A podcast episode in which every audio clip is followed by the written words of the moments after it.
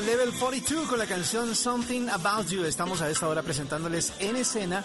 Estamos mostrándoles canciones para levantar el ánimo. Esta canción es de R. Kelly. Es de Seal. Like, like an Eagle. Estamos a esta hora presentándoles como siempre en escena en eh, este lunes festivo, aunque pues parece un día normal en esta etapa de aislamiento. Esto es Blue Radio.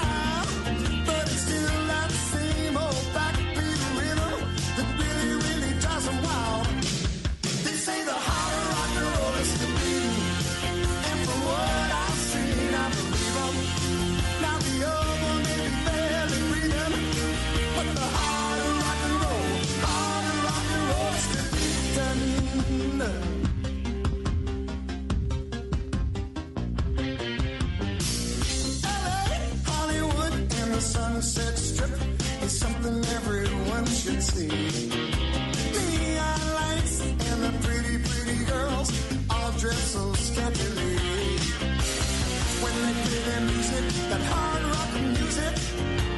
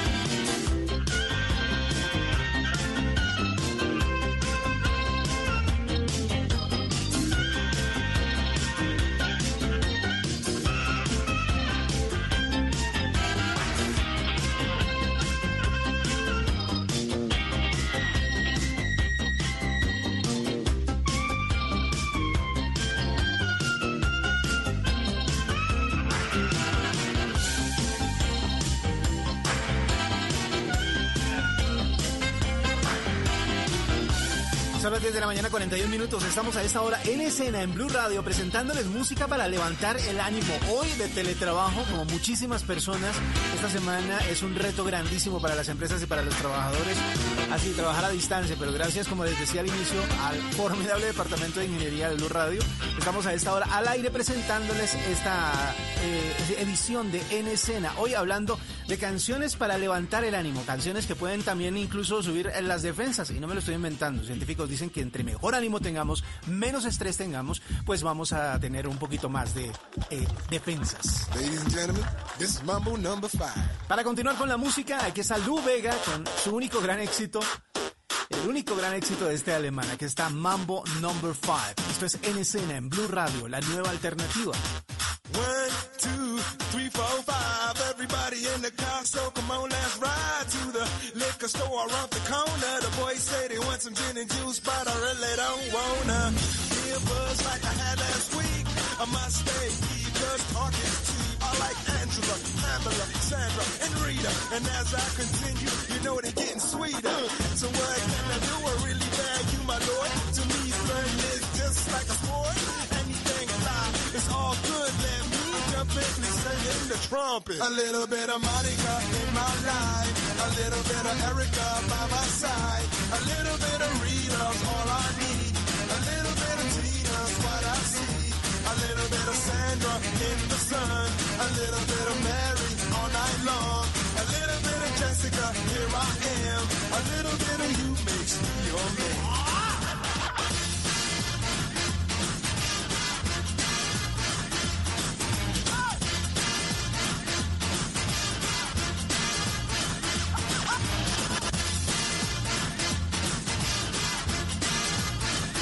Mambo number five. Jump up and down and move it all around. Shake your hand to the sound, put your hands on the ground. Take one step left and one step right. One to the front and one to the side. Clap your hands once and clap your hands twice. And if it looks like this, then you're doing it. A little bit of Monica in my life. A little bit of Erica by my side. A little bit of Rita's all I A little bit of Sandra in the sun. A little bit of Mary all night long. A little bit of Jessica, here I am. A little bit of you makes me your man.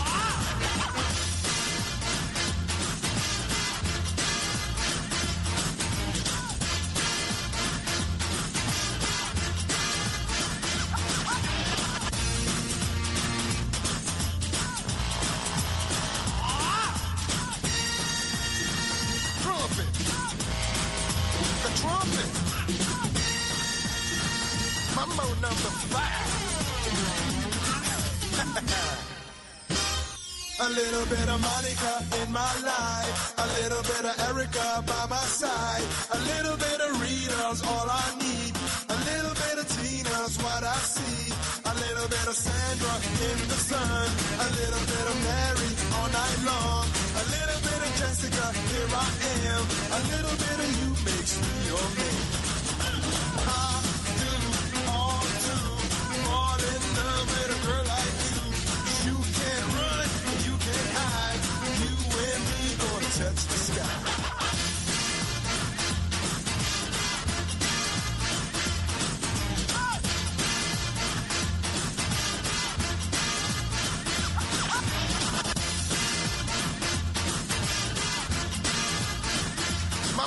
Mambo number five.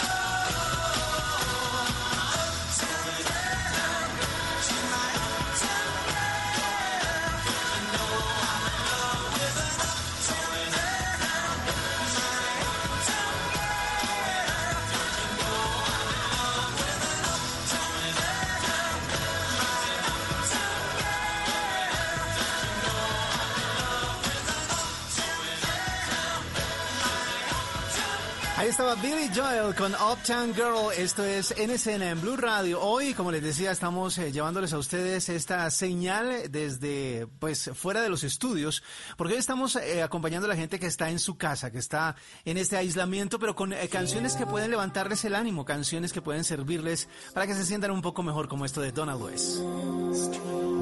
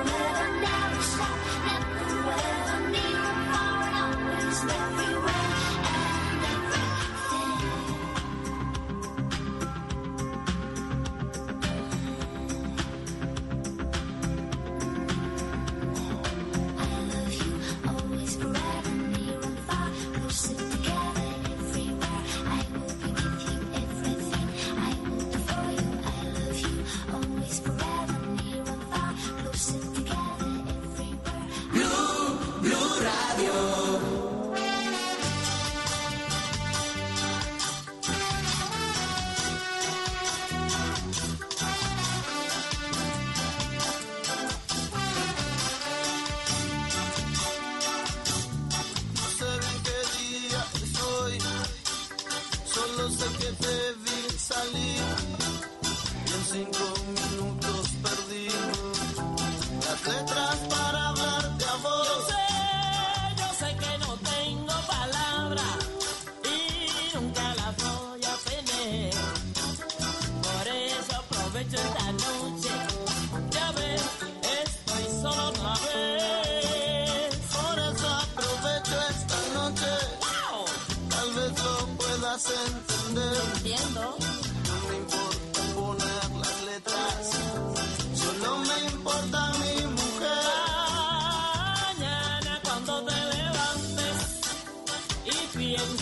lo que dije ayer. Ay viejo, en este juego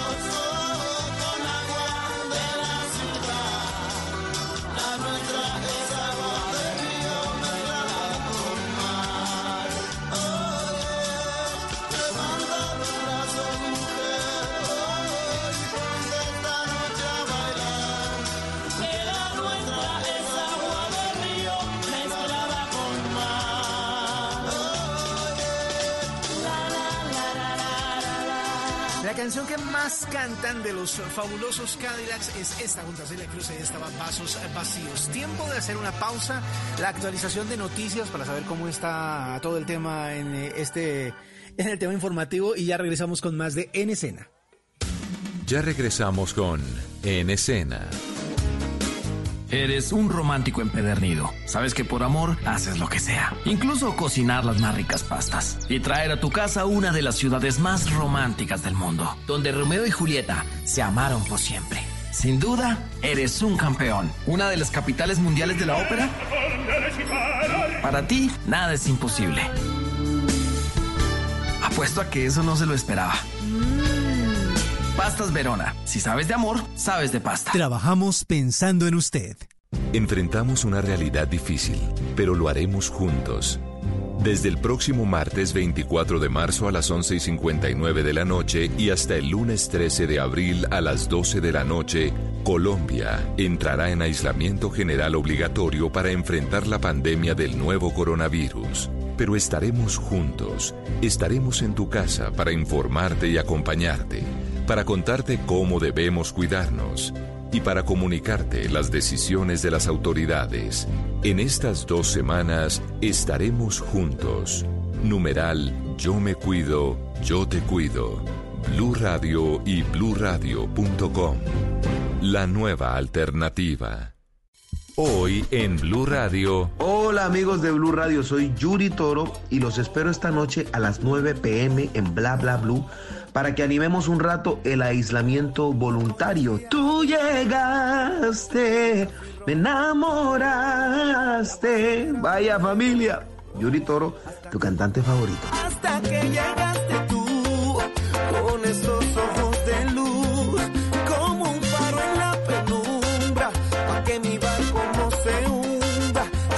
Bla Bla Blue. Conversaciones para gente despierta. De lunes a jueves desde las 9 de la noche. Por Blue Radio y bluradio.com. La nueva alternativa. pero llegaste tú. En Blue Radio, tiempo para lavarnos las manos.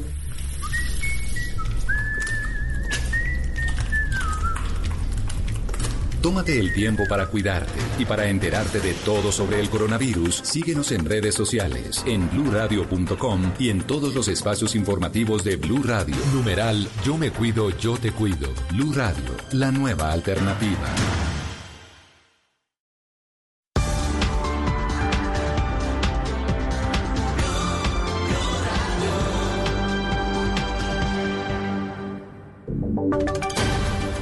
Y sonidos de Colombia y el mundo en Blue Radio y bluradio.com, porque la verdad es de todos.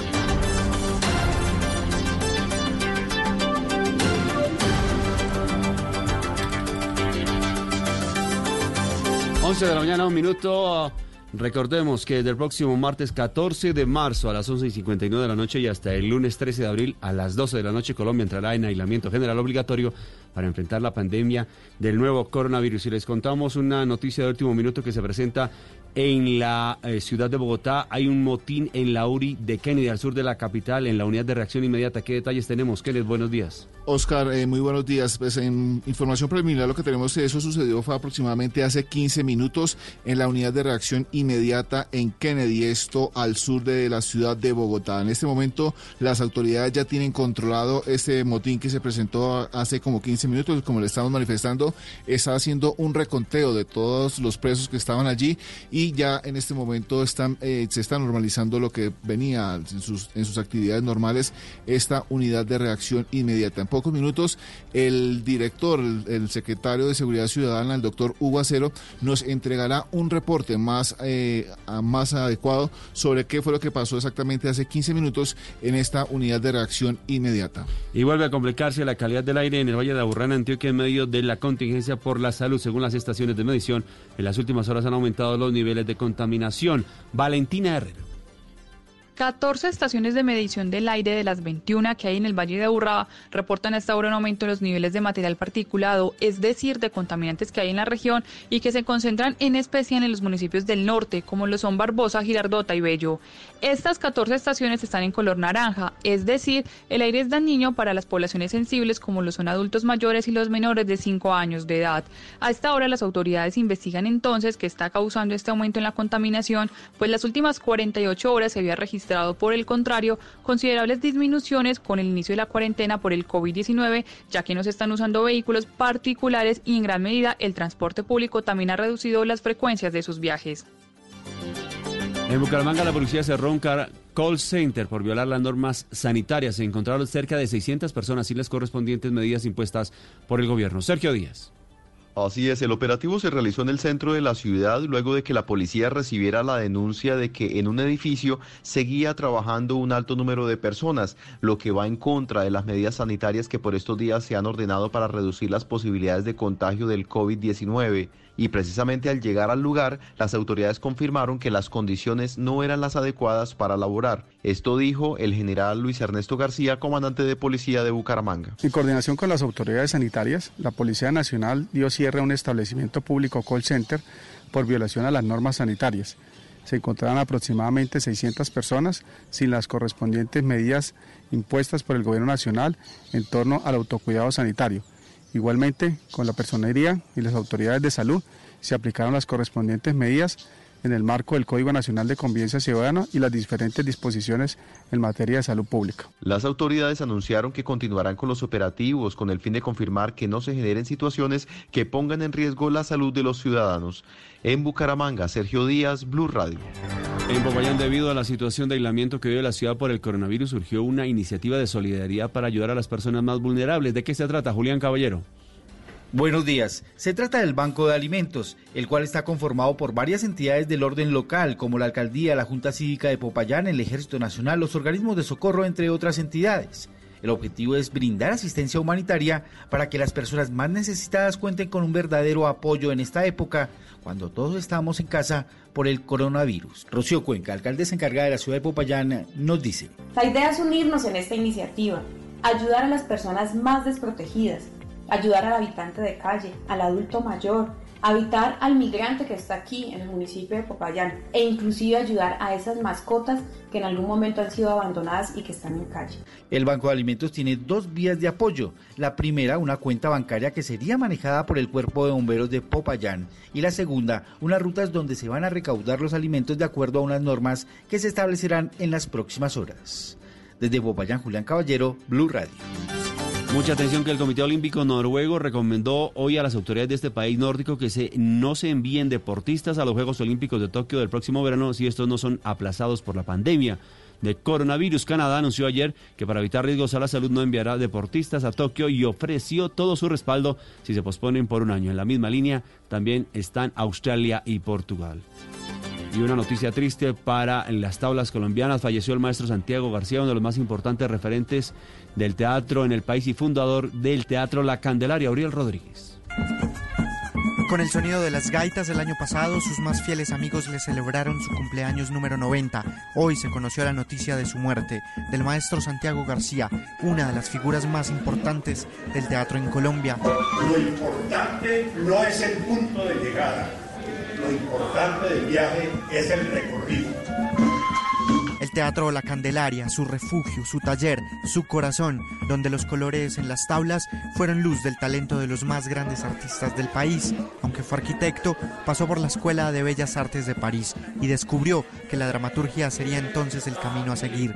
Junto a Patricia Ariza, su cómplice de durante muchos años, Gustavo Angarita, Vicky Hernández, Carlos José Reyes y otros tantos amigos, fundó el Teatro La Candelaria, luego de haber creado el Búho. Así lo recordaba Luis Hernando Forero, miembro fundador del Teatro La Candelaria. Eh, Santiago García es una de, las, de los íconos en la creación y en la dramaturgia de los más grandes que hay, reconocido en Europa, por ejemplo, y en, y en Estados Unidos y en América Latina. En julio del año pasado, el Ministerio de Cultura le otorgó la medalla al mérito, reconociendo la loable labor del artista que durante aproximadamente 70 años abanderó el teatro en Colombia. Así se refería la entonces ministra de Cultura, Mariana Viva 45 años de manera ininterrumpida y le puedo ofrecer a un público obras de creación colectiva y eh, un trabajo consolidado eh, a cargo, obviamente, del gran maestro colombiano Santiago García. Monumental como su obra, falleció el maestro Santiago García, con su pelo cano, bigote robusto y su tradicional corbatín. Carlos José Reyes. Con la experiencia de nuestros conflictos, pero también con el humor, con la gracia de Santiago García, de Patricia Ariza y de todo el mundo. Porque las obras del maestro Santiago García sigan sonando en las tablas de los teatros de Colombia, que descanse en paz. Uriel Rodríguez Silva, Blue Radio. Noticias contra reloj en Blue Radio. A las 11 de la mañana, 8 minutos, noticias en, de, en desarrollo. Mucha atención que la Organización Mundial de la Salud advierte hoy que la expansión del coronavirus se está acelerando en el mundo, mientras que en Marsella, en el sur de Francia, cientos de personas hacían fila hoy para someterse a los test del nuevo coronavirus. La cifra del Hospital de Campaña de Madrid, levantado en apenas 48 horas en el reciente ferial de IFEMA, recibió hoy los primeros pacientes, 126, que ya están ingresados todos de carácter leve, aunque la previsión es que a lo largo del día se alcancen los 300. Y quedamos atentos porque la plataforma de contenidos audiovisuales Disney Más no se lanzará este martes en Francia como en el resto de Europa, sino que lo hará dos semanas más tarde a petición del gobierno galo para no sobrecargar la red en pleno confinamiento provocado por el COVID-19. Ampliación de esta y otras noticias en blurradio.com. Continúen con En Escena.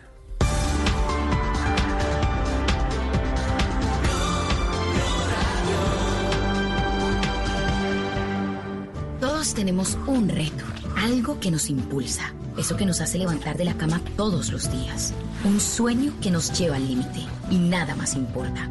No importa el dolor, ni la frustración, no importa el tiempo. Un reto que es a la vez nuestro combustible y nuestra obsesión. Porque nada se consigue de la noche a la mañana. Este es mi reto. ¿Cuál es el tuyo? Pasta Sonia, sabor y energía que te hacen mejor. Trabajamos pensando en usted. En estos momentos asiagos y difíciles, momentos que nos llevan a sacar lo mejor de nosotros como personas y como familias, porque el destino está en nuestras manos, debemos actuar con solidaridad y responsabilidad, respetando y acatando las decisiones de nuestros gobernantes, protegiendo a nuestros abuelos y a los menos favorecidos, para mostrar al mundo nuestra resiliencia y nuestra capacidad de adaptación. Tenemos que ser mejores juntos. Numeral Yo me cuido, yo te cuido. Blue Radio, la nueva alternativa.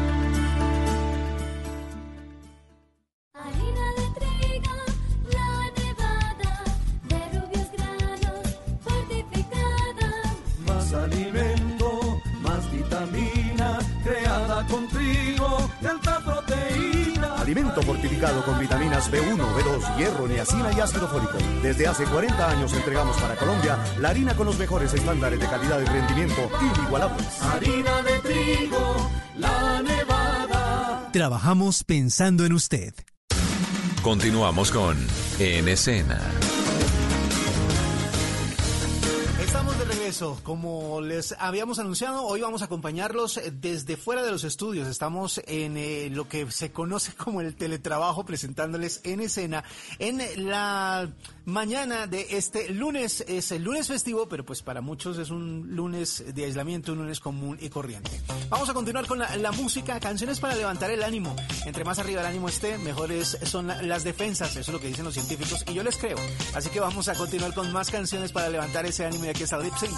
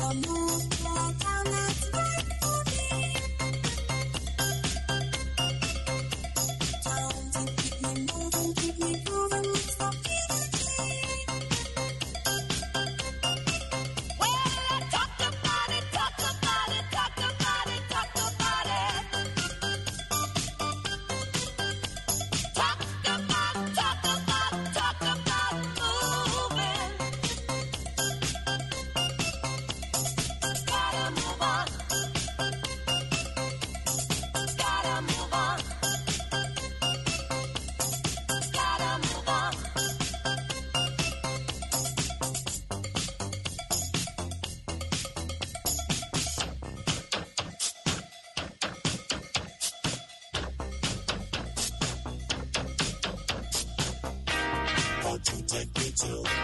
Funky Town. Won't you take me to? Funky Town. Won't you take me to?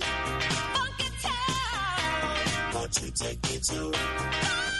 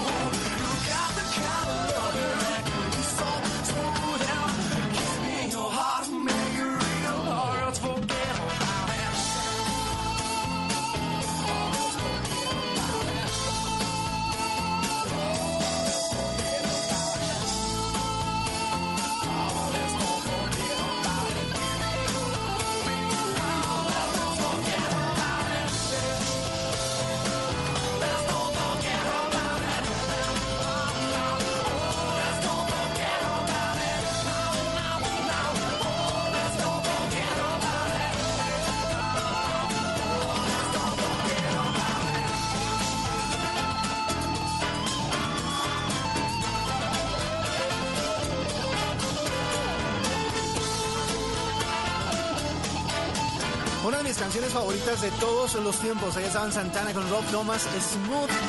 Y esa es la idea, oír canciones que los animen, canciones que les hagan subir las defensas. Estamos acompañándolos a esta hora en escena. Y vamos a continuar con esta canción del 91, es de CNC Music Factory, Gonna Make You Sweat. También es hora de ejercitarse, ¿no? Esta es típica canción para hacer ejercicio aváncense. Aquí está Blue Radio con ustedes, como siempre.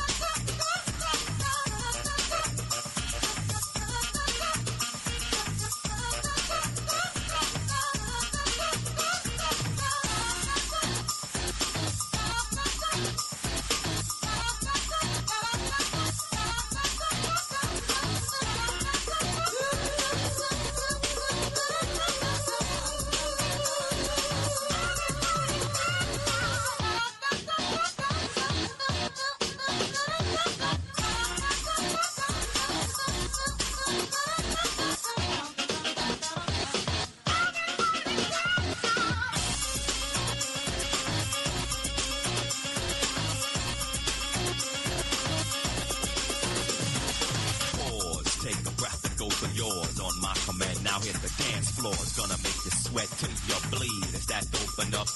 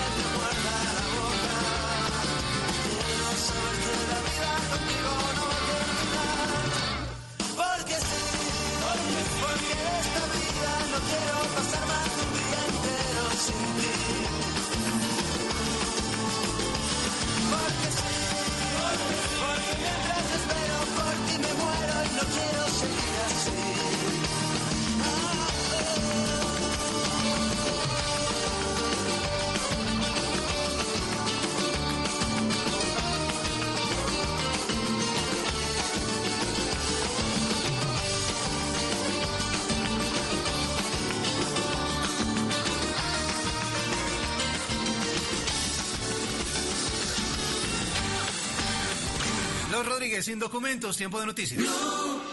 La noticia del momento en Blue Radio.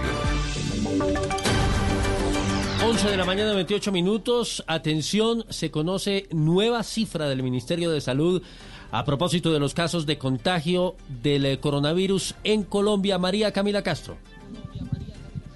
Wilson, 42 casos nuevos en Colombia, 22 en Bogotá, 10 en Medellín, Cartagena tiene dos casos nuevos, Guatapé 1, Bello 1, Envigado 1, Cajica un caso, Chía 1, Barbosa 1, Cota 1 y Sabaneta 1, para un total de 277 casos en Colombia. Le cuento además, Wilson, que sube el número también de casos en estudio a 15, que quiere decir que son los casos, aunque no se ha confirmado aún cómo se contagiaron, si son importados o son de contacto. Y hay cinco personas recuperadas según el último informe boletín del Ministerio de Salud. Muy bien, María Camila, estamos hablando del aumento más importante, ¿no? Tal vez el más significativo en eh, cada uno de los reportes que ha entregado el gobierno. Sí, señor. Hoy ha sido, recordemos que el Ministerio de Salud siempre da dos boletines, uno en la mañana y uno en la noche, y todos han mantenido como, digamos, una, uno de 10 casos, 20 casos el aumento. Este es el más alto que ha dado desde que inició el 6 de marzo el coronavirus en el país, que fue la primera vez que se reportó un caso. Hoy es el día en que más casos se han reportado, o este boletín es el que más casos ha reportado hasta el momento con 42. Bueno, Bogotá queda, Wilson, con 114 personas confirmadas con coronavirus, siendo la ciudad que más tiene números de contagiados. Sí, señora, 114 en Bogotá, 42 casos nuevos, llegamos a 277. Muy atentos de esta noticia, tendremos eh, desarrollos a partir de las 12 del día. Continúa la música con W Bernal aquí en Blue Radio. Coronavirus, Hay una declaratoria de pandemia, es la declaratoria de una emergencia sanitaria. COVID-19. En relación a las recomendaciones ante esta nueva enfermedad que es el COVID-19, Todos los detalles, tenemos que aplazar todo evento. el seguimiento, Obviamente le estamos haciendo el seguimiento a cada uno de las respectivas secretarías de salud. las medidas, el minuto a minuto de la pandemia, cobertura especial del servicio informativo de Blue Radio para contribuir con la prevención del contagio del coronavirus. Siga nuestra cobertura en Blue Radio y bluradio.com y en todos los espacios informativos de Blue Radio, Blue Radio y bluradio.com. La nueva alternativa.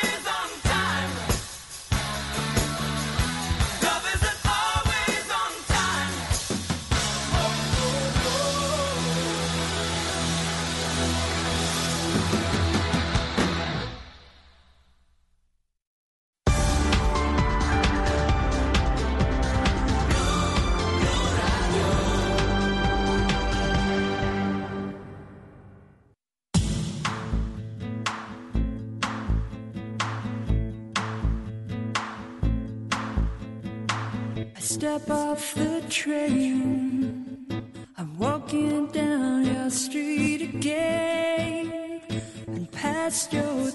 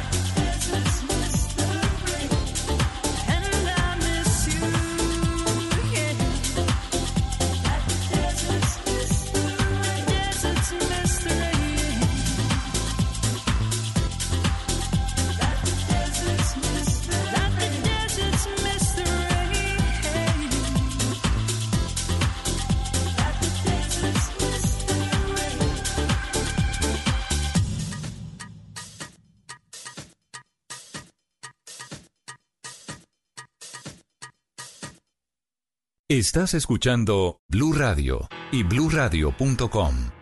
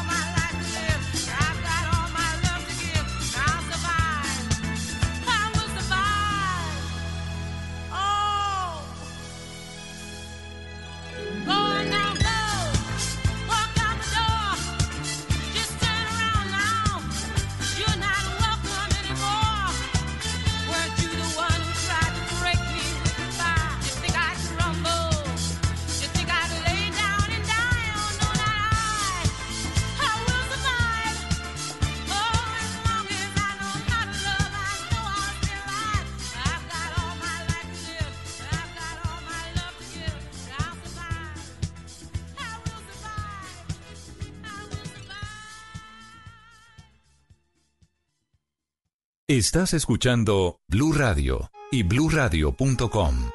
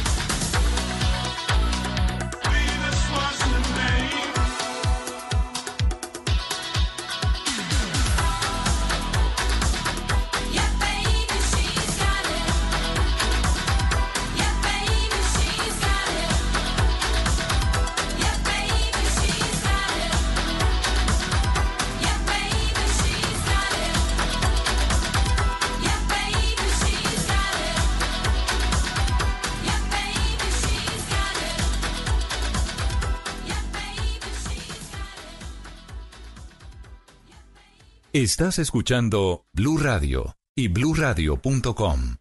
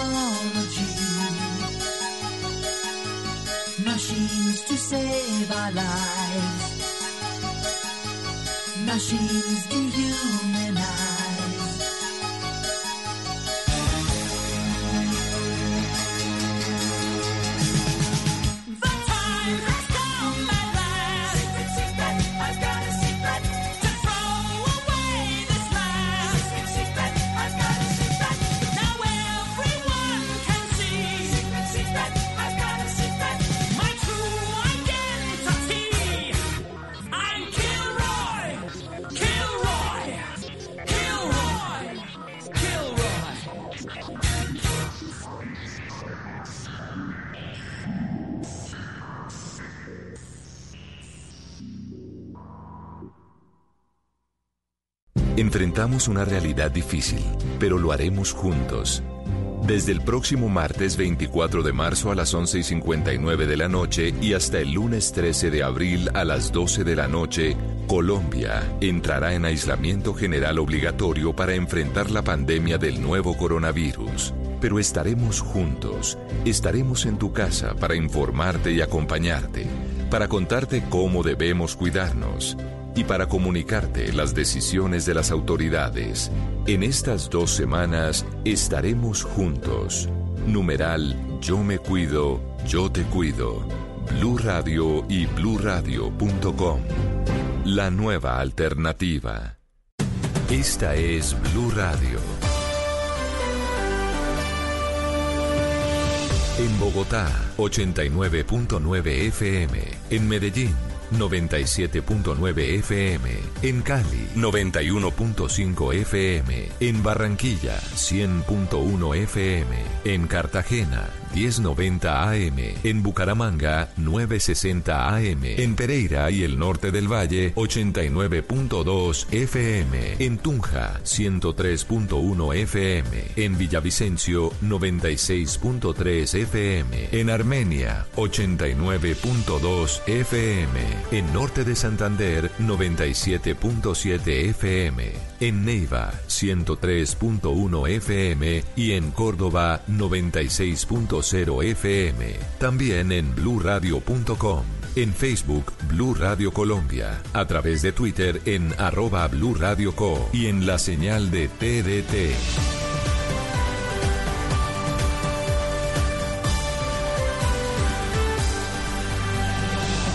Blue Radio, la nueva alternativa. Si es humor, hace unos días dijeron no, que los ingenieros solamente merecen estar dos horas de, de trabajo. Que ¿Para qué más? Ay, dos ay, horas. ay. Y además dijeron que había muchas psicólogas. Y es lo que vamos a necesitar ahora: psicólogas y, trabajo, y teletrabajo, ingeniería. Berrajamente, mira, todo uno se traga sus palabras. Está en Blue Radio. Esto que pasó con el alcalde de Popayán es algo que ningún colombiano puede aceptar. Desde diciembre está el mundo entero pensando qué está pasando con lo del coronavirus. Y en Bogotá y en Colombia, un alcalde miente al momento de ingresar al Palacio Presidencial con cerca de 60 mandatarios entre alcaldes de ciudades capitales y gobernadores. Esto sí es un llamado a todos los habitantes de este planeta que nos debemos proteger. Voz Populi. Supieron que el, el Re- el Real Madrid entró en cuarentena. En cuarentena. Sí, no convocaron a James. No, hombre. De lunes a viernes desde las 4 de la tarde. Si es humor, está en Blue Radio, la nueva alternativa. En Blue Radio aclaramos sus dudas sobre el coronavirus. Yo me cuido, yo te cuido. Desde este momento nos conectamos con nuestros oyentes para entregarles información de servicio, útil, verificada, para facilitar su vida dentro de la crisis originada por la llegada del COVID-19 al país. Bienvenidos.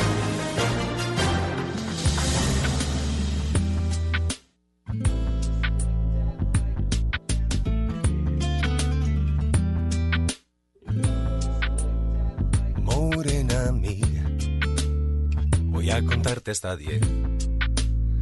Uno es el sol que te alumbra, dos tus piernas que mandan, somos tres en tu cama. Tres, morena mía, y el cuarto viene después. Cinco tus continentes, seis las medias faenas de mis medios calientes. Sigo contando ahorita.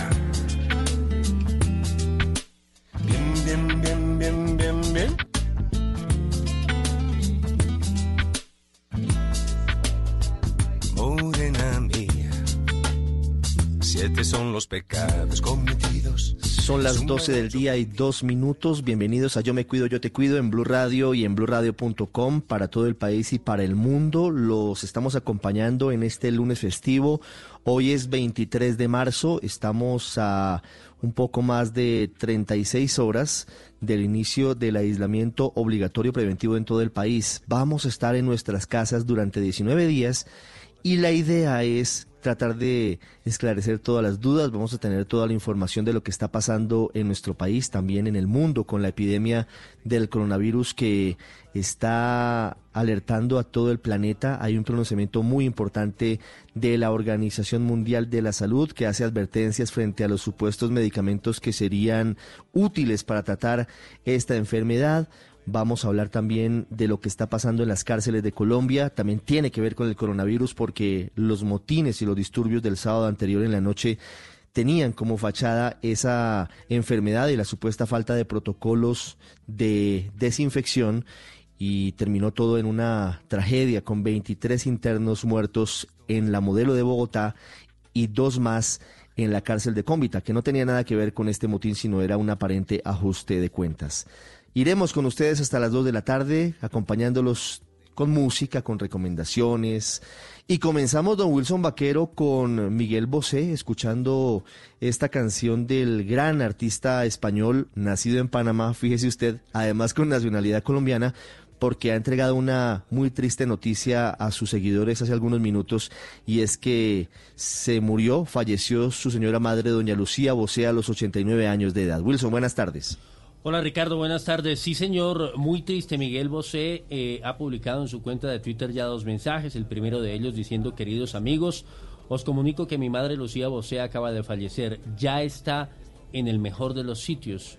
Y más adelante, hace muy poco, dijo, te llevamos dentro en el corazón, querida mami. Un beso de toda la familia entera. Y publica una imagen donde eh, pone el numeral mami con un corazón azul. Triste Bosé, un gran artista que como usted lo relata, Ricardo, eh, pues tiene una, es un hombre casi que plurinacional, multinacional, porque efectivamente muy cerca de su corazón y de sus orígenes, Colombia, Panamá y por supuesto España. Sí, señor, 12, 4 minutos. Voy a ir en segundos a la Casa de Nariño porque se está conociendo a esta hora el decreto que reglamenta ese aislamiento obligatorio para todos los colombianos. Recuerde, si usted nos escucha en cualquier rincón de Colombia, que no podrá salir a la calle a partir de las 0 horas del próximo miércoles y tampoco saldrá hasta el lunes 13 de abril. Son 19 días de aislamiento total en Colombia, intentando romperle el espinazo, si lo decimos coloquialmente, al coronavirus, intentando aplanar la curva de contagios que está en uno de sus picos más altos. María Camila Castro, buenas tardes.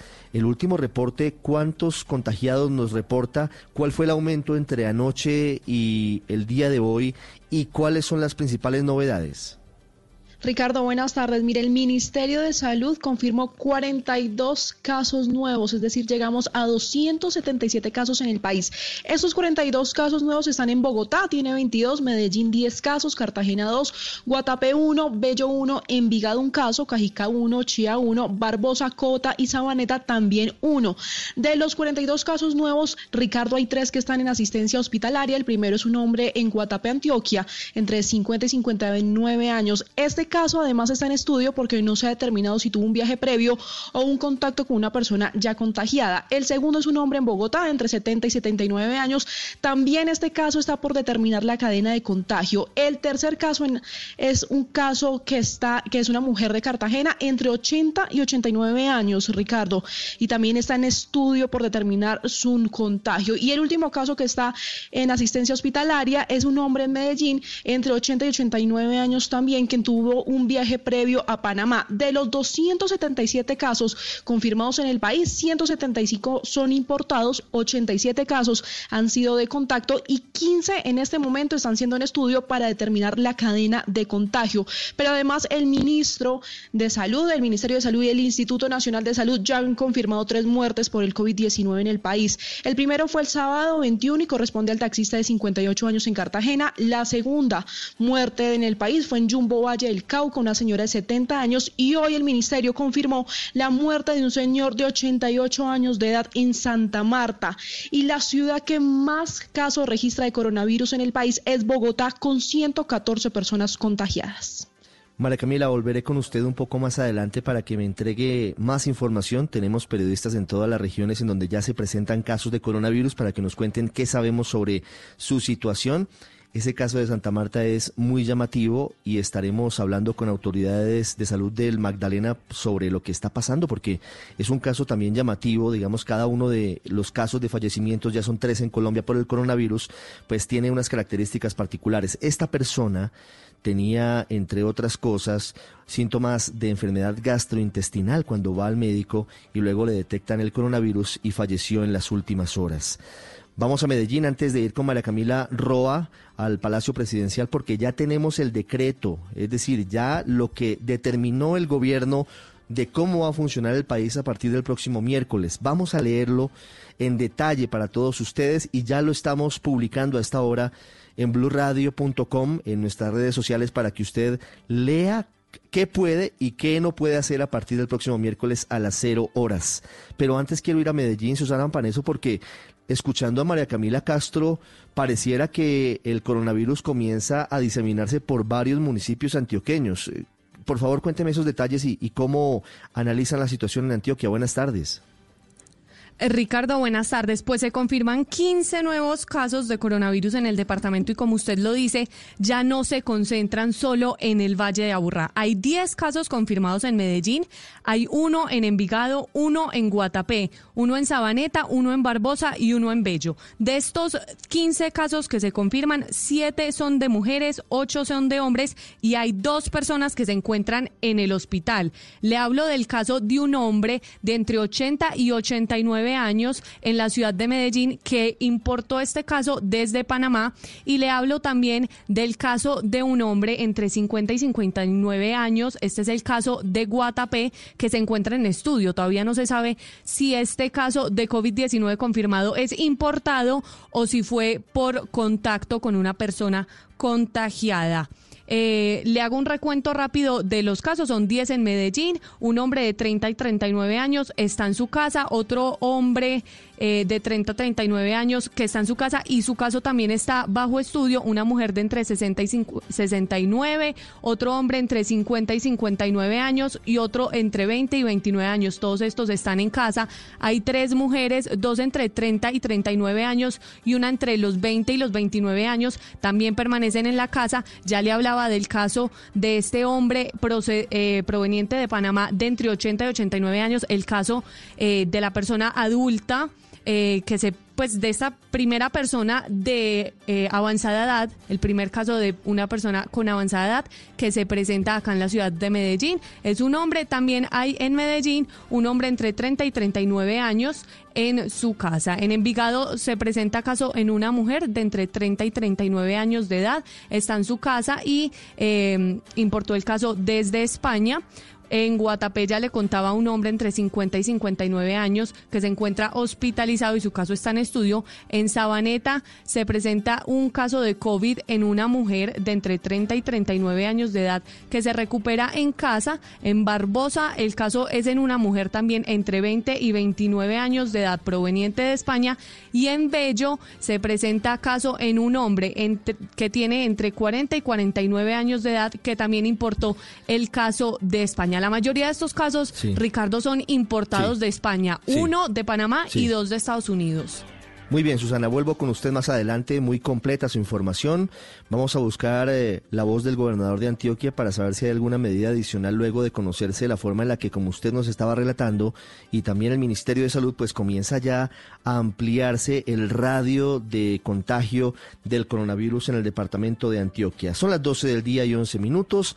Vamos en instantes a hablar con la ministra de Justicia, Margarita Cabello, para que nos explique en qué consiste la emergencia carcelaria que decretó hace algunos minutos. Pero antes vamos a desmenuzar y vamos a contarles a ustedes, los oyentes de Blue Radio, cuáles son los elementos más importantes para usted que nos escucha del decreto 457 del 2020, que es el decreto en últimas que va a regir la vida de los colombianos durante los próximos 19 días. Vamos a leerlo con María Camila Roa y con Wilson Vaquero para que ustedes eh, conozcan exactamente en detalle cuáles son las excepciones son tres páginas de la resolución. El, documento tiene 14 páginas con firmas, pero vamos a leer qué se puede y qué no se puede hacer a partir del próximo miércoles a las 0 horas.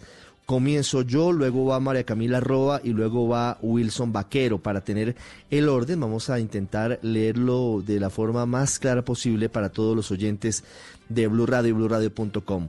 Leo los tres primeros artículos Vamos a leer de a tres para que nos rinda y para que no sea tan, tan separado. Artículo 1, atención, aislamiento. Ordenar el aislamiento preventivo obligatorio de todas las personas habitantes de la República de Colombia. No hay excepciones. Ya les contamos cuáles son las personas que pueden salir. A partir de las 0 horas del día 25 de marzo de 2020. Wilson, 25 de marzo es el miércoles. Sí, debe ser el miércoles, ¿no es cierto? Sí, señor. ¿Usted tiene el 25 de calendario en la marzo mano? es el Sí miércoles, correcto. A partir de las 0 horas del día 25 de marzo del 2020 a las- hasta las 0 horas del día 13 de abril de 2020 en el marco de la emergencia sanitaria por causa del coronavirus. Para efectos de lograr el efectivo aislamiento preventivo obligatorio, se limita totalmente la libre circulación de personas y vehículos en el territorio nacional con las excepciones previstas en el artículo 3 de este decreto y ya las vamos a leer.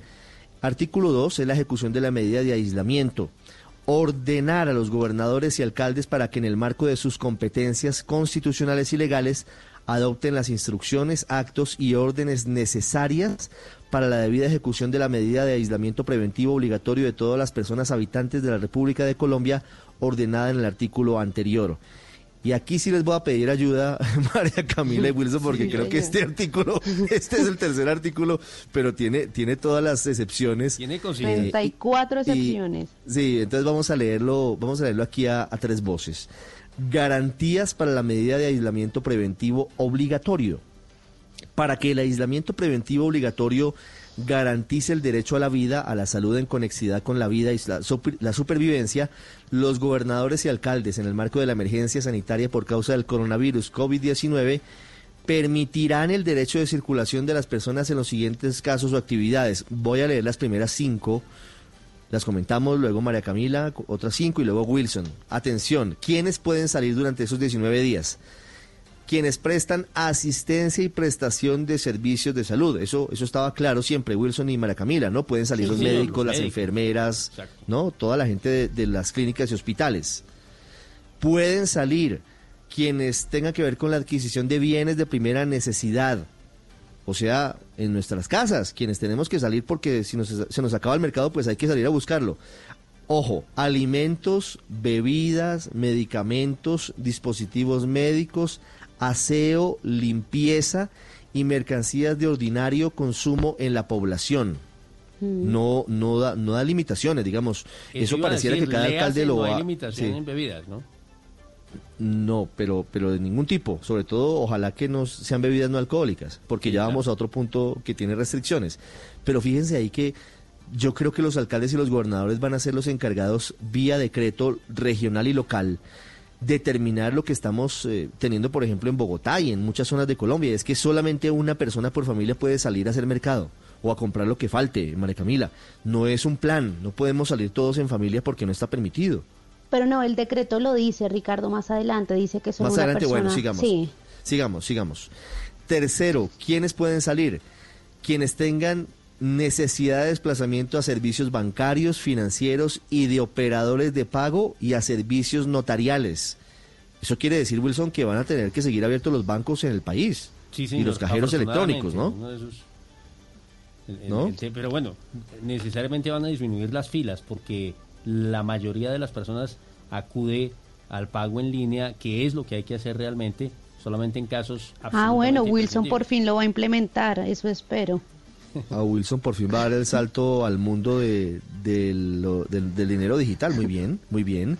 Mire, pero las notarías también. Estarán habilitadas las notarías. Si se requiere algún certificado de extrajuicio, alguna, alguna novedad importante, estarán habilitadas las notarías. Seguramente habrá notarías de turno, no serán todas o, o tendrán medidas especiales. ¿Quiénes podrán salir? a quienes presten asistencia y cuidado a niños, niñas, adolescentes, personas mayores de 70 años, personas con discapacidad y enfermos con tratamientos especiales que requieren asistencia de personal capacitado. Es decir, Mm. que están habilitadas para, para moverse las niñeras, los cuidadores de personas mayores, de personas enfermas, ¿no, María Camila y Wilson? Claro, pero también Ricardo, ahí dice personas que fue algo que usted preguntó en Palacio, en la rueda de prensa de hace unos días, también esos enfermos, digamos, oncológicos o personas que requieran de tratamientos y ya tengan pues sus citas programadas para ir a recibir estos tratamientos médicos. Fundamental. Bueno, sigamos, Wilson. Sí, señor, Sigamos, claro, sigamos. Lea- hablando- lea- leamos, por favor, Wilson, de la, quinta, de, de la quinta en adelante. Pero ese cuarto punto es muy importante porque habilita a las niñeras, habilita a las niñeras, a las nanas, a salir de, de su aislamiento para ir a trabajar. Claro, claro, para ir a, a la casa donde justamente están los niños que tienen que cuidar, eso es sumamente importante. Y lo mismo las personas en condición de discapacidad, claro, no pueden valerse por sí mismas y hay que ir justamente a la casa a atenderlas. Bueno, el, el punto quinto, ¿verdad? Sí, señor, siga. Muy bien, dice, por causa de fuerza mayor o caso fortuito, no explica exactamente de qué se trata esa situación de emergencia. Punto 6. Las labores de las misiones médicas de la Organización Panamericana de la Salud, OPS, y de todos los organismos internacionales de la salud, la prestación de los servicios profesionales, administrativos, operativos y técnicos de salud públicos y privados.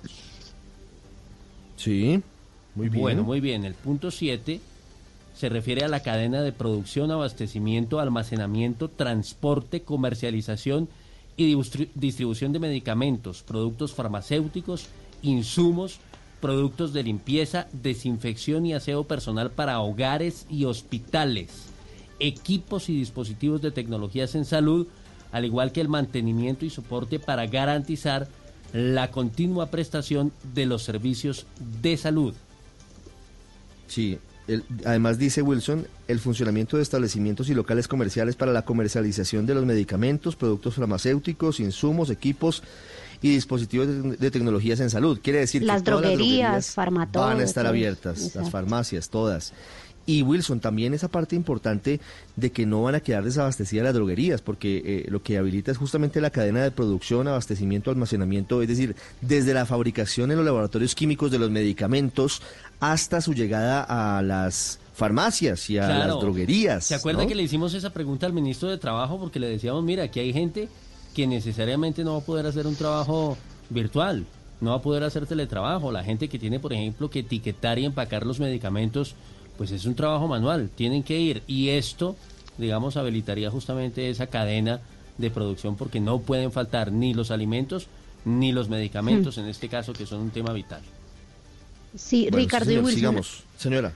Ahí, ahí les quería mencionar que lo que es del punto 7 al punto 12 que vamos a leer, lo que hace es resumir eh, todas las personas que hacen parte de la cadena de producción de medicamentos, de alimentos o de productos de aseo. Es decir, todas las personas que trabajan en esa cadena de producción en algún punto, como decía Wilson, ya sea en el empaque, en el etiquetado, en la elaboración, todos pueden trabajar y eso es lo que Bueno. pues ya, ya se desarrolla en estos puntos. Pero, pero va- vamos a leerlos, leo el octavo y el noveno y luego mm, rápidamente leemos el 10, el 11 y el 12 que tienen que ver con lo que dice María Camila. Octavo punto, atención, están exentos o pueden salir, digamos, del aislamiento obligatorio todos aquellos que tengan que ver con actividades relacionadas con servicios de emergencia, incluidas las emergencias veterinarias. Elemento importante. Ujú, que era lo que decía el Em, ministro José Manuel Restrepo. Sí, exactamente, pero aquí entonces tenemos ah, las ambulancias, tenemos eh, Emermédica, tenemos EMI y todas, porque hay muchas, muchas, eh, muchos servicios de emergencia, pero también, ojo, porque están incluidas las emergencias veterinarias. Y este noveno punto me parece que es fundamental.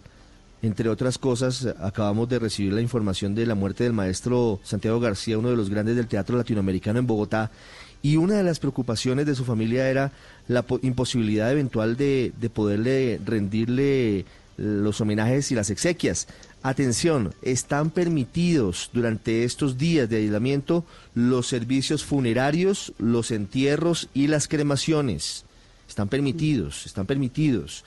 De nosotros depende que esto continúe así, porque no queremos que llegue, a ese escenario ni lo quiero pensar para Colombia, pero en Italia, por ejemplo, cuando aumentó el número de muertos con coronavirus, tuvieron que evitar los sepelios, es decir, los familiares no pudieron ir a despedir a sus seres queridos por prevención del, del asunto, pero hoy aquí, digamos, si hablemos de lo concreto y de lo real, están permitidos, Wilson, los servicios funerarios, los entierros y las cremaciones. Sí, y ahí me quedan un- de una todas buena maneras unas dudas. Bueno, por lo menos en este noveno punto no hay ninguna cápita adicional, pero me quedan dudas en dos aspectos. Número uno, la iglesia había dicho en su momento, Ricardo, que ellos celebraban, por ejemplo, la- las exequias, se llevaba a cabo esa ceremonia, pero sin el cuerpo del difunto. Precisamente, digamos, pues para, para tener también eso como una medida de prevención. Y por otro lado, pues yo creo que quienes hemos ido, todos hemos ido, quien no, a un entierro, a un funeral, usted va a la funeraria y cuando se realiza la velación de la persona, eh, con seguridad que ahí pasamos de las 50 personas, o sea, van, no sé si van a tener las familias que restringir entonces el, el- el ingreso. Pero digamos. Wilson, que ahí hay, hay algo importante para aclarar y, y que dice el decreto y es que en las consideraciones y es que todo esto se tiene que cumplir teniendo en cuenta las reglas del aislamiento. Es decir, eh, en cuanto al transporte público, la ida al trabajo, los entierros, todo tiene que tenerse en cuenta que no se permiten pues más de 50 personas. Todo esto son las excepciones, pero allí también hay que cumplir con las normas ya antes establecidas como la distancia entre persona y persona. Digamos los que vayan a trabajar en las fábricas van a tener que tener en cuenta todas esas disposiciones. El presidente que digamos sigue trabajando tiene que tener en cuenta esto. Entonces digamos que en los servicios funerarios, entierros y cremaciones claramente no se va a permitir las reuniones de pues de más de supongo yo de la familia o de la de la persona acompañante. Eh, Es difícil, esto, esto requiere explicación. Hay, algunos puntos, yo les pido a Wilson y a Mara Camila que los tengamos apuntaditos porque es importante para cuando tengamos al, al vocero que designe la Casa de Nariño para preguntarle por esos detalles puntuales. Décimo punto, ¿quiénes están libres de la, de la restricción o podrían salir de sus casas? Mejor, no es siempre, solamente en casos puntuales. La cadena de producción, abastecimiento, almacenamiento, transporte, comercialización y distribución de insumos para producir bienes de primera necesidad, bienes de primera necesidad como alimentos, bebidas, medicamentos, dispositivos médicos, de aseo, limpieza de ordinario consumo en la población, alimentos y medicinas para mascotas y demás elementos y bienes necesarios para atender la emergencia sanitaria, así como la cadena de insumos relacionados con la producción de estos bienes. Están exentos o podrían salir de sus casas quienes integren la cadena de siembra, cosecha, producción, embalaje, importación, exportación, transporte, almacenamiento, distribución y comercialización de semillas, insumos y productos agrícolas, piscícolas, pecuarios y agroquímicos, fertilizantes, plaguicidas, fungicidas, herbicidas, productos agropecuarios, piscícolas y pecuarios y alimentos para animales, mantenimiento de la sanidad animal, el funcionamiento de centros de procesamiento primario y secundario de alimentos, la operación de la infraestructura de comercialización, riesgo mayor y menor para el abastecimiento de agua potable poblacional agrícola y la asistencia técnica. Se garantizará la logística y el transporte de las anteriores actividades. Entonces, 10 y 11 resumiendo. Todos los, que tengan que ver con producción de alimentos y medicinas están exentos. Todos los que tengan que ver con el agro, con el, el sector agropecuario, también están exentos. Y sigo, 12 están exentos. Quienes presten servicios de comercialización presencial de productos de primera necesidad, se hará, ojo, ojo a esto porque tiene elementos distintos.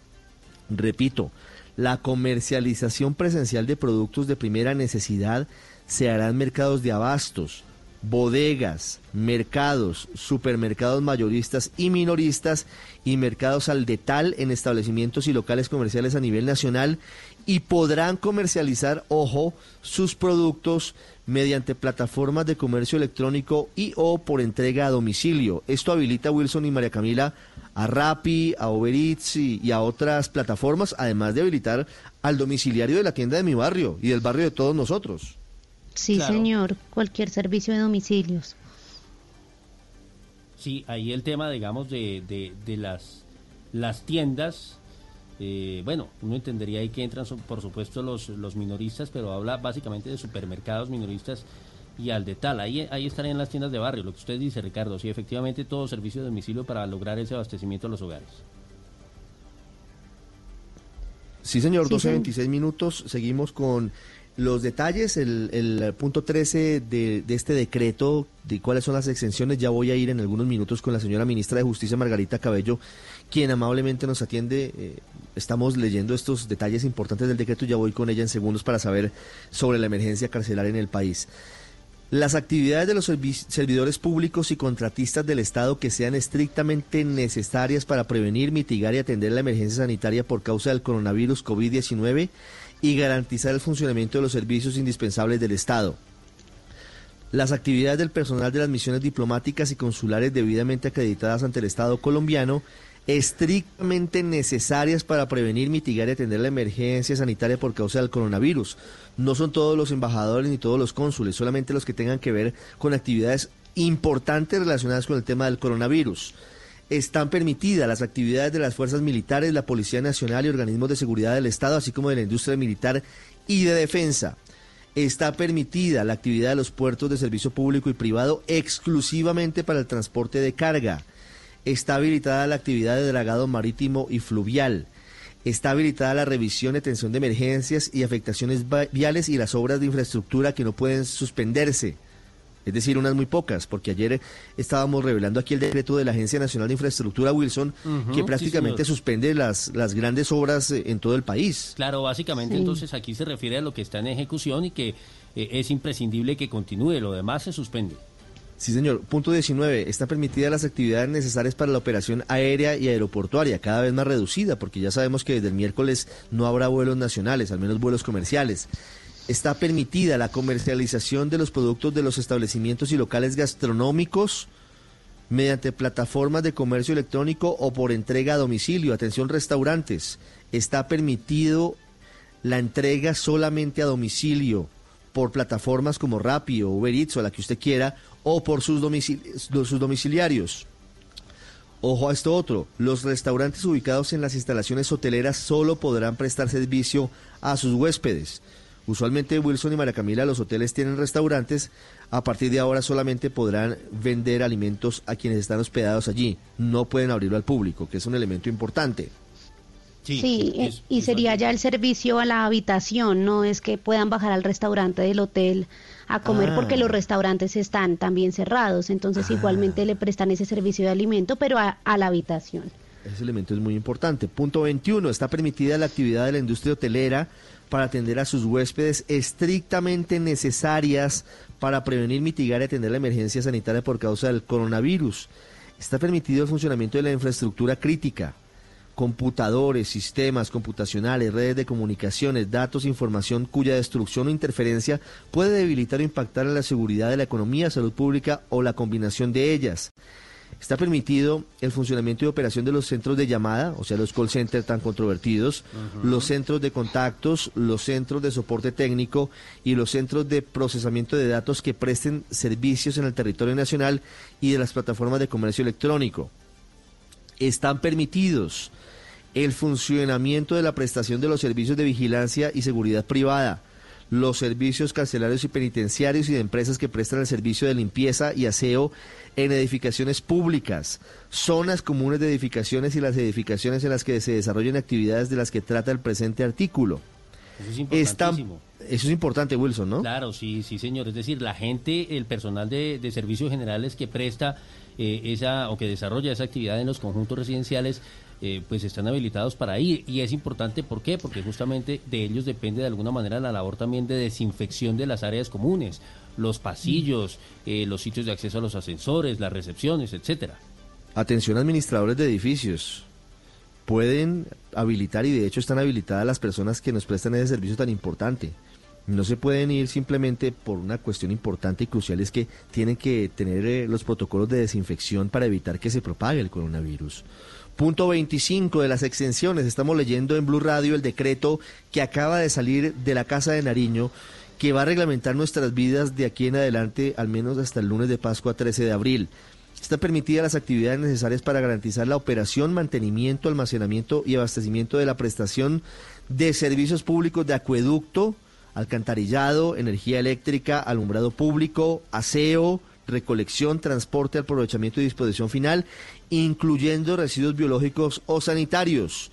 También de la cadena logística de insumos, suministros para la producción, el abastecimiento, importación, exportación y suministro de hidrocarburos, combustibles líquidos, biocombustibles, gas natural, gas licuado de petróleo. También de la cadena logística de insumos, suministros para la producción, el abastecimiento, importación, exportación y suministro de minerales. Y atención a esto que es fundamental en estos días. Se garantiza la operación y la prestación del servicio de quienes tengan que ver con Internet y telefonía. Hoy, en un momento en el, en el que los necesitamos más que nunca, Wilson y María Camila, todo el país está conectado a Internet y todo el país está conectado a, a su teléfono celular. Y por ahí Sí, derecho a los servicios de televisión, que son, pues, de alguna manera el único entretenimiento para muchos en estos tiempos de cuarentena. Ya vamos a terminar. Punto 26. Están habilitada la prestación de servicios bancarios y financieros, de operadores postales de pago, centrales de riesgo, ¿ah? transporte de valores y actividades notariales. Es decir, Ah, mire usted, Ah. eso es importante porque eh, buena parte, bueno, seguramente en el tema aeronáutico, no lo sé, me queda esa duda, si se puede o no hacer porque el transporte de dinero en entre algunas regiones lo hacen por vía aérea, pero Mm. muchos lo hacen, por ejemplo, en los vuelos comerciales que ya están prohibidos y restringidos. sí, yo creo que sí, sí- se, van a- se habilitaron. Yo creo que sí se Eso lo aclaró la de ministra de Transporte, exacto. Ella dijo que sí va a estar habilitado el vuelo incluso de las aerolíneas comerciales para casos específicos como transporte de personal médico, como el caso que Wilson menciona y otras excepciones. Me llama la atención que metan aquí a las centrales de riesgo, a data créditos y fin, entre otros. Bueno, considera el gobierno que es un servicio fundamental, está bien. Pero le repito, punto 26. Está garantizado el servicio de la prestación de servicios bancarios y financieros, de operadores postales de pago, de centrales de riesgo, transporte de valores y actividades notariales. Y ojo a esto, ojo, si usted tiene que salir urgentemente a una notaría, ojalá no, quédese en la casa, pero escuche, el superintendente de notariado y registro determinará los horarios y turnos en los cuales se prestará el servicio notarial, garantizando la prestación del servicio a las personas más vulnerables y a las personas de especial protección constitucional. Wilson, lo que decíamos, eso tiene que ser por turnos, tiene que haber notarías de turno para evitar que todas se colapsen o se llenen de, de personas eh, haciendo trámites que tal vez no son urgentes. Exactamente, el mismo tema de los bancos. Yo veía, por ejemplo, digamos, un banco, si mal no recuerdo, creo que es Colpatria, que abrió un horario especial, me pareció sí un poquito corto, de las 8.30 a las 9 para atender, por ejemplo, a los adultos mayores que tienen urgencia y necesidad de ir a realizar alguna diligencia. Aquí en las notarías debe pasar lo mismo para restringir justamente la congestión y en el caso de, de ellos, de los adultos mayores que son la población de mayor riesgo, pues protegerlos. Sí, señor. Sigamos. Punto 27, que tiene que ver con nosotros. Está permitido el funcionamiento de los servicios postales, de mensajería, radio, televisión, prensa y distribución de los medios de comunicación. O sea, Está los permitido. la- repartidores del periódico. Sí, señor, aunque hay muchas voces que piden que temporalmente en un acto de grandeza los medios de comunicación impresos tal vez piensen en, en alguna alternativa porque podría ser una fuente de contagio el papel. Viene desde, desde la rotativa Wilson y hay muchas personas que dentro de todo el proceso hasta la llegada a la puerta de su casa pues tienen contacto con él y no es tan seguro. Entonces pues expone, digamos... Es una, es una alternativa que puede ser interesante, pero por ahora está habilitada toda la cadena de distribución de medios de comunicación.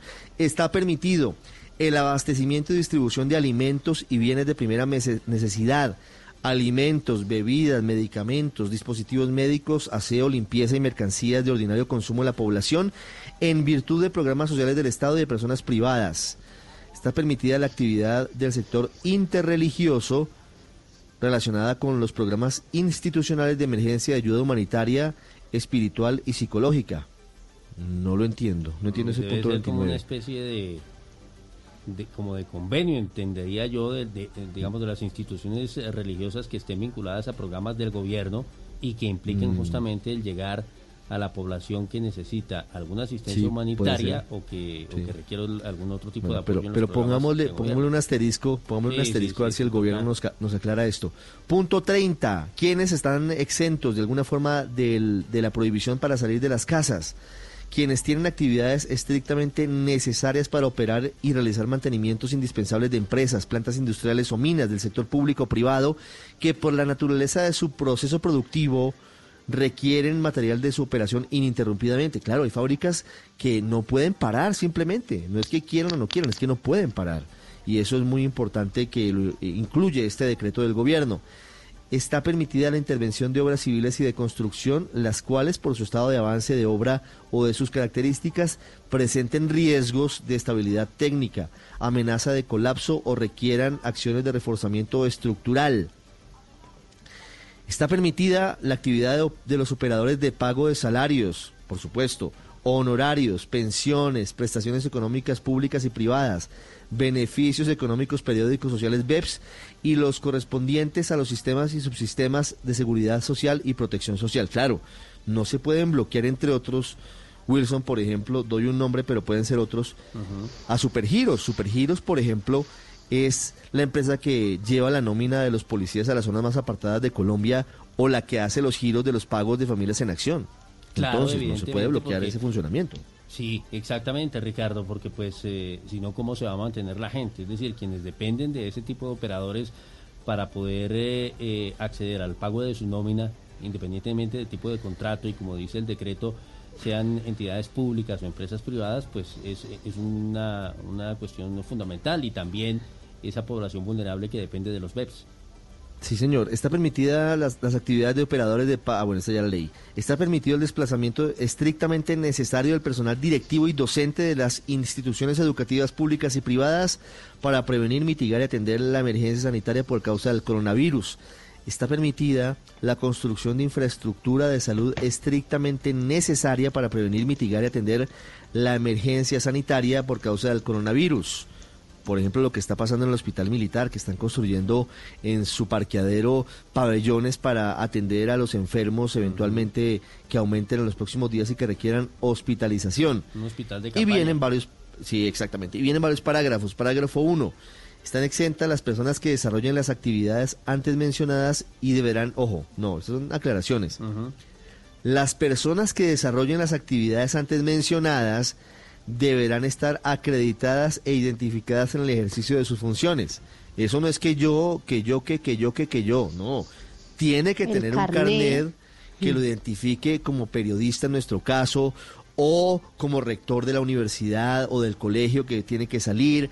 No es simplemente que yo me invento y le digo al policía o al soldado o a quien esté en la calle, mire, no es que yo soy tal. No, tiene que demostrarlo. Eso no es simplemente decir que yo, que yo, que yo soy. No, el usted no sabe quién soy yo no opera en este caso. Segundo, Ojo, aquí lo suyo, María Camila. Se permitirá la circulación de una sola persona por núcleo familiar para realizar las actividades descritas en los numerales 2 y 3, o sea, para comprar mercado medicamentos, ¿no? Sí, señor, para re- comprar ya sea mercado, medicamentos o productos de aseo, una sola persona por familia. Una sola persona. Esto no se puede convertir en la excusa para salir del aislamiento. Parágrafo 3. Cuando una persona de las relacionadas en el numeral 4 deba salir de su lugar de residencia o aislamiento, podrá hacerlo de una persona acompañada de una persona que le sirva de apoyo. ¿Cuál es el numeral 4, María Camila? Ayúdeme que estoy perdido, por favor. No- Ya no lo busco, Ricardo, pero esa excepción había, clara- ac- había aclarado el, el gobierno, es para los eh, viejitos, mire, ya lo tengo, asistencia y cuidado a niños, es decir, niños, niñas, adolescentes y personas mayores de 70 años o personas con discapacidad y enfermos con tratamientos especiales. Pueden salir acompañados, solo en casos excepcionales cuando así lo requieran. muy importante también. Relacionados, adicionales, con el fin de proteger la integridad de las personas, mascotas y animales de compañía y en atención a medidas fitosanitarias, atención a esto, usted que tiene su perrito en la casa, Wilson, No, no, solo... eh, No, no tiene, no, pero ¿por qué? ¿María Camila tiene perro? Sí, Bruno, aquí está. Ah, Bruno. ¿De qué raza es Bruno? Pastor alemán de cinco Ay, meses. Pequeñito, debe medir como tres metros. Bruno, mire. Son los que más ruido hacen.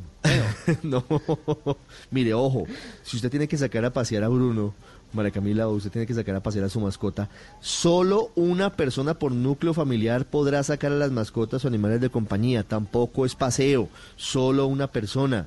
Y no se invente como el señor de España sacar un perro de pilas porque lo van a pillar y lo van a sancionar y ya vamos al, ya vamos al capítulo de las sanciones. Parágrafo quinto. Las excepciones que de manera adicional se consideren necesarias, adicional por parte de los gobernadores y alcaldes, deben ser previamente informadas y coordinadas con el Ministerio del Interior. Artículo cuarto de este decreto, atención, movilidad.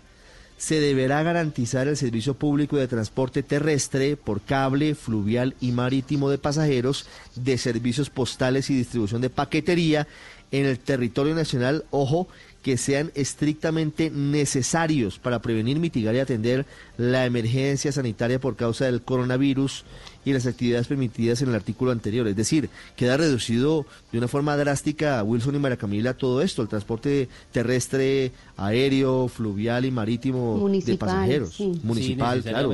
Ya, ya habían dicho, por ejemplo, la, la ministra de Transporte, como en el caso del transporte intermunicipal dejan solamente el 20% de El la flota habilitada, 20%, pero para movilizar exclusivamente al personal médico y de organismos de emergencias. Sí, señor. Se deberá garantizar el transporte de carga, el almacenamiento y la logística para la carga de importaciones y exportaciones. Artículo quinto, y aquí ya hablamos solamente de los vuelos. Suspensión de transporte doméstico por vía aérea. Queda claro, ya, atención. Suspender a partir de las 0 horas del día 25 de marzo del 2020, o sea, el miércoles, hasta las 0 horas del día 13 de abril de 2020, el lunes de Pascua, el transporte doméstico por vía aérea. Colombia queda cerrada, sus cielos quedan cerrados a partir del próximo miércoles a las 0 horas. Solamente, María Camila, ¿cuáles son las tres excepciones? Son tres, Ricardo, la emergencia humanitaria, el transporte de carga y mercancía y caso fortuito o fuerza mayor. En emergencia humanitaria cabe ya sea el transporte de personal médico, también de del transporte que haga parte de la red pública de emergencia, ese tipo de casos y de transporte de alimentos. Voy con el artículo sexto que le preocupa a Wilson, prohibición de consumo de bebidas embriagantes. No, es por molestar, hombre, es que dijo que bebidas Sí, sí, quedó es que no había límite, ¿no? Pues, digamos, es información de servicio. Prohibición de consumo de bebidas embriagantes desde el miércoles en Colombia hasta el 13 de abril, por lo menos, esto se puede extender. ordenar a los alcaldes y gobernadores que en el marco de sus competencias prohíban dentro de su circunscripción territorial el consumo de bebidas embriagantes en espacios abiertos y establecimientos de comercio a partir de la vigencia del presente decreto y hasta el domingo 12 de abril de 2020. No queda prohibido, atención, no queda prohibido el expendio de bebidas embriagantes. Quiere decir que Sí. se puede comprar, pero creo que se puede comprar una botella por persona o algo así, pero solo para llevar. No se puede sentar usted en la tienda o en el bar para sentarse a tomar. Está prohibido absolutamente, María Camila. Sí, no es ley seca, sino que usted puede ir y comprar el alcohol y lo que hace es que se lo lleva a su casa o en un espacio cerrado, pero queda prohibido, por ejemplo, Ricardo, y eso hay que aclararlo, en restaurantes, queda prohibido en todos esos establecimientos comerciales, como muchas personas estaban denunciando que había gente que iba a la panadería y se sentaba a pedir algo de comer con la cerveza, eso está totalmente prohibido. No puede ser, hombre. Panadería, bueno, exóticos. No, pero ya, ya he visto cómo han recogido las sillas en los restaurantes, en los establecimientos públicos, justamente. Y si usted se acerca, le dicen, le vendo, pero para llevar. Claro, claro. Mire, y por favor, Wilson, leamos muy despacio el artículo 7 porque aquí vienen las sanciones. Si usted cree que esto es un juego, pues no es un juego. Es obligatorio y puede tener cárcel. ¿Qué dice el decreto, Wilson? Sí, señor, dice lo siguiente, artículo 7, inobservancia de las medidas.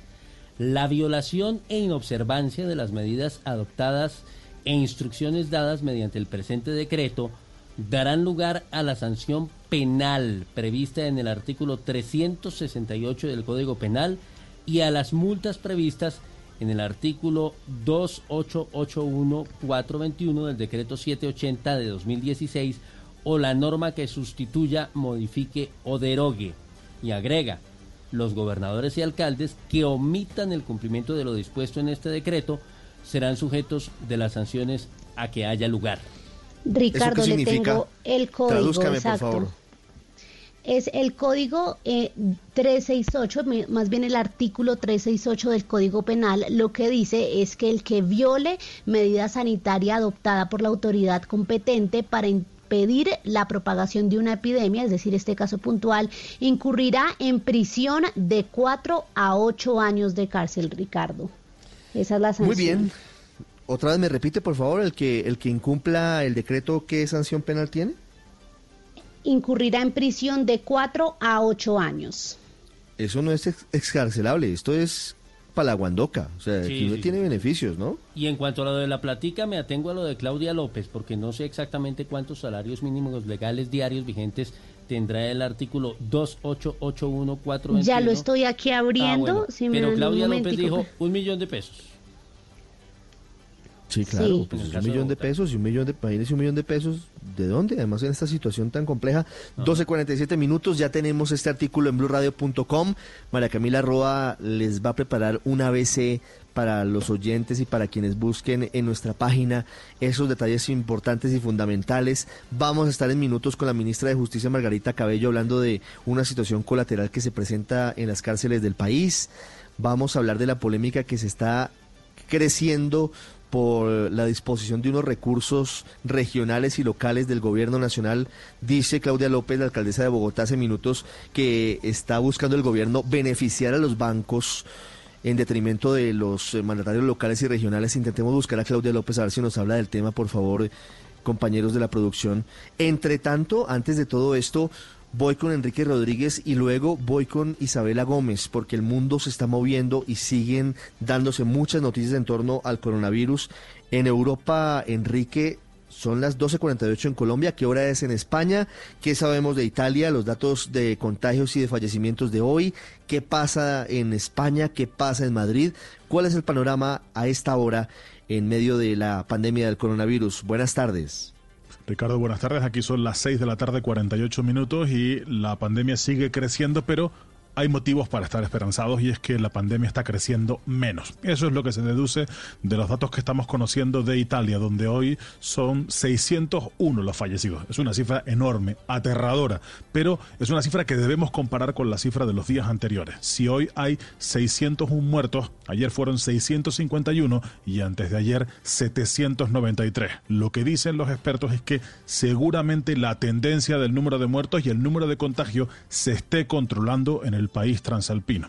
Aquí en España hemos tenido, estamos iniciando la segunda semana de aislamiento con el peor de los datos posibles, la muerte de 462 personas en apenas 24 horas. Es el mayor incremento diario registrado hasta la fecha, hasta un total de 2.182 fallecidos. Pero señalan los expertos también que aquí, en la región de Madrid, donde más gente está muriendo como consecuencia de la enfermedad, también el número de contagios se está estabilizando, aunque no llevamos todavía sino siete días de aislamiento, así que tendrían que pasar dos días más para que llevásemos entre nueve y diez días para que el aislamiento se empezase a notar en las cifras de muertes y de contagios. Por lo que se refiere a eh, el contagio de personas de significación pública, la persona que más preocupa ahora mismo, en ese sentido, en el sentido público, es la vicepresidenta primera del gobierno, Carmen Calvo, quien se encuentra hospitalizada en un centro sanitario de Madrid como consecuencia de una infección respiratoria. Se le han realizado las pruebas del coronavirus, pero por el momento no sabemos los resultados. Ha dicho el gobierno que en cuanto estén esos resultados se van a conocer. Recordemos que hay dos miembros del gobierno,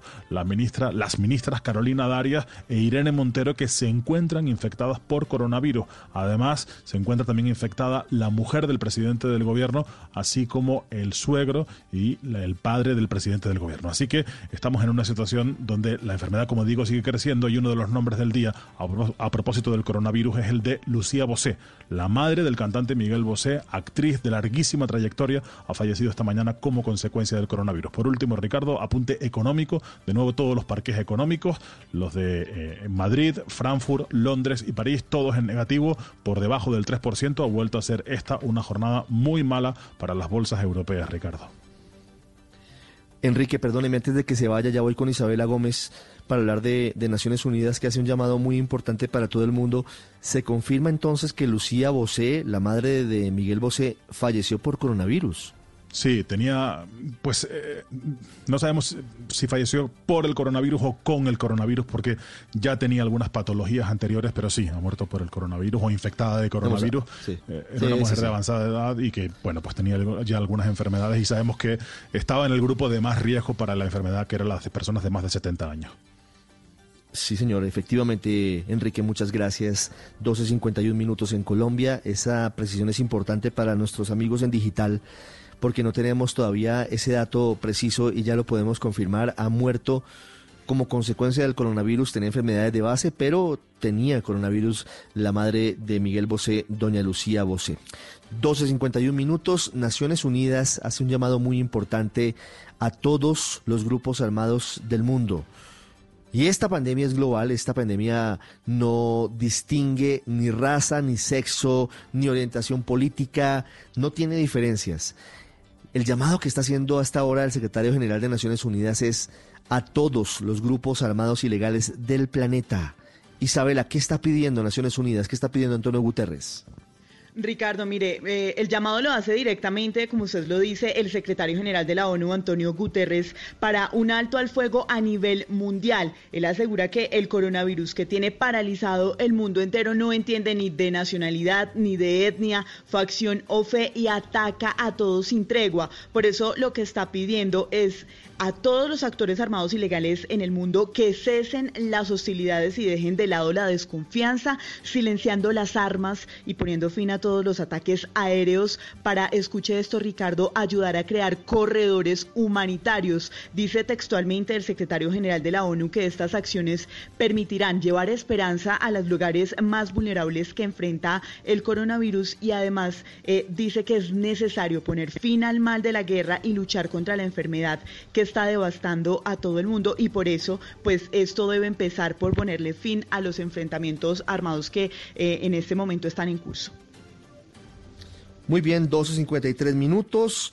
hacemos un recorrido por el país para saber de qué manera se preparan las regiones de Colombia. Queremos llevar claridad, Wilson, a los habitantes de las ciudades y departamentos porque nunca sobra que sepamos de qué manera va a funcionar eh, la restricción, ¿no? Estamos en un, en un limbo en teoría el día de mañana, porque no cobija a todas las ciudades, aunque la verdad es que muchos alcaldes y gobernadores se han sumado a la decisión de prorrogar, de ampliar para que no haya un pico eventual de contagio durante este martes. Que es lo más sensato, Ricardo, porque ya obviamente lo vamos a, a, a desmenuzar un poco más adelante con María Camila, pero hoy ha sido la jornada con el mayor aumento en eh, los casos de contagio, 42 en total, de manera pues que es muy oportuna la medida y en efecto fundamental porque además el decreto que leímos hace unos minutos en el tema de las excepciones pues deja en manos de los alcaldes y gobernadores buena parte de la reglamentación y de medidas que tendrían que coordinar con el gobierno nacional para las restricciones eh, que se avecinan. De manera pues que importantísimo este recorrido. Sí, señor, 12.54 minutos antes de ir a las ciudades, a las regiones de Colombia en Blue Radio en BlueRadio.com en este programa especial Yo me cuido, yo te cuido para aclarar dudas. Si tiene inquietudes, si tiene preguntas sobre cómo va a funcionar el país a partir del miércoles, escríbanos. Tenemos habilitada la cuenta arroba fundamentalmente, pero puede ser a través de cualquier otro canal en, mi Twitter, puede ser, arroba Ricardo Ospina, también recibo las preguntas que seguramente van a ser respondidas en minutos por parte de algún delegado del gobierno. A esta hora está reunido el presidente con la vicepresidenta, todos sus ministros, por videoconferencia con alcaldes y gobernadores, hablando y explicando los alcances del decreto que alcanzamos a leer en su totalidad aquí en Blue Radio. ¿Qué pasa con los puertos marítimos, fluviales y terrestres? ¿Qué está pasando con ese control en las fronteras? Ahora que desde las cero horas de hoy se cerraron los cielos internacionales del país. Uriel Rodríguez nos cuenta. El objetivo de Migración Colombia es establecer justamente el procedimiento de control en puestos marítimos, fluviales y terrestres para el ingreso y salida del tripulante extranjero de vehículos y buques de carga al territorio nacional. Según se indicó, para las fronteras terrestres, aquellos tripulantes que deseen ingresar por un puesto de control migratorio terrestre a nivel nacional con el fin de transportar carga podrán realizarlo haciendo el respectivo proceso de control migratorio con uno de los siguientes documentos de viaje puede ser el DNI, el pasaporte o la libreta del tripulante, entre otras acciones. Para las fronteras marítimas, la autoridad sanitaria deberá determinar la pertinencia de realizar la respectiva visita única oficial de arribo y subida a buque de las autoridades competentes, aplicando los debidos protocolos establecidos para el tema del COVID-19. Muy bien, Uriel, a propósito del tema que comentábamos hace unos segundos y las regiones que extendieron la medida de aislamiento obligatorio y preventivo o de toque de queda para empatar con la cuarentena nacional que arranca a las cero horas del próximo miércoles, vamos al Valle del Cauca. Víctor Tavares, ¿qué es lo último? ¿Qué medidas han tomado las autoridades y qué pasa con la gente que se fue de viaje el fin de semana? Sí, señor Wilson, buenas tardes. Pues mire, es importante decirle a las personas que en el Valle del Cauca el toque de queda que inicialmente iba hasta las 4 de la mañana de este martes 24 de marzo se extendió hasta las 12 de la madrugada para unirse a la medida nacional de cuarentena que ordenó el presidente Iván Duque. Las personas que permanecen en otras ciudades y necesiten regresar a sus hogares lo podrán hacer una única vez. Clara Luz Roldán es la gobernadora del Valle del Cauca y explica por qué se extiende el toque de queda nos empatamos al decreto presidencial. O sea que ya en este momento el aislamiento no es de cuatro días, sino de 19 días más cuatro días, 23 días de aislamiento para prevenir y contener este coronavirus y esta pandemia.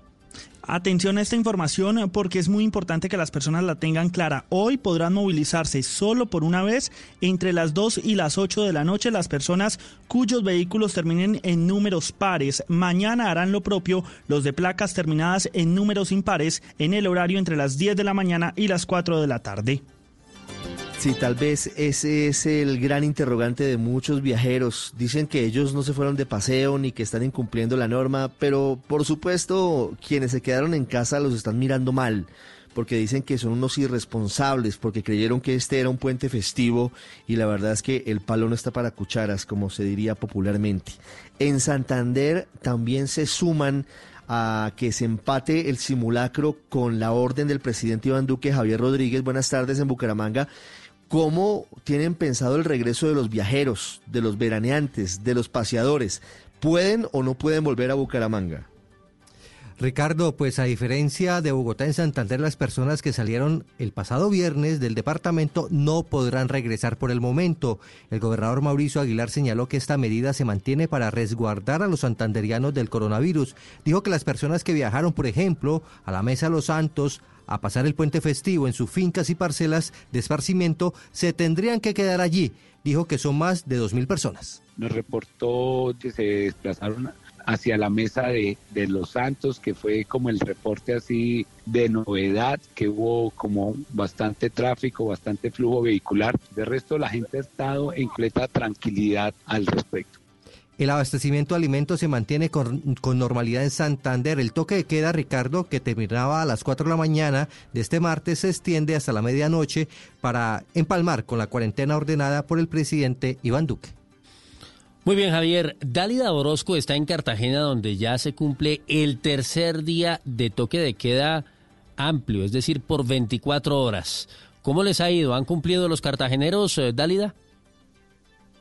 Buenas tardes. Sí, Cartagena ya completa su tercer día de toque de queda durante las 24 horas, es decir, los cartageneros no han podido salir de sus casas durante todo el fin de semana. Recordemos que esta medida fue tomada en Cartagena por el alcalde William Dow desde el pasado martes 17 de marzo día en que iniciamos un toque de queda que iba desde las 6 de la tarde hasta las 4 de la mañana y que el fin de semana se iba a extender durante las 24 horas del día, como está sucediendo efectivamente, lo que significó que los cartageneros ya se venían preparando para este aislamiento completo.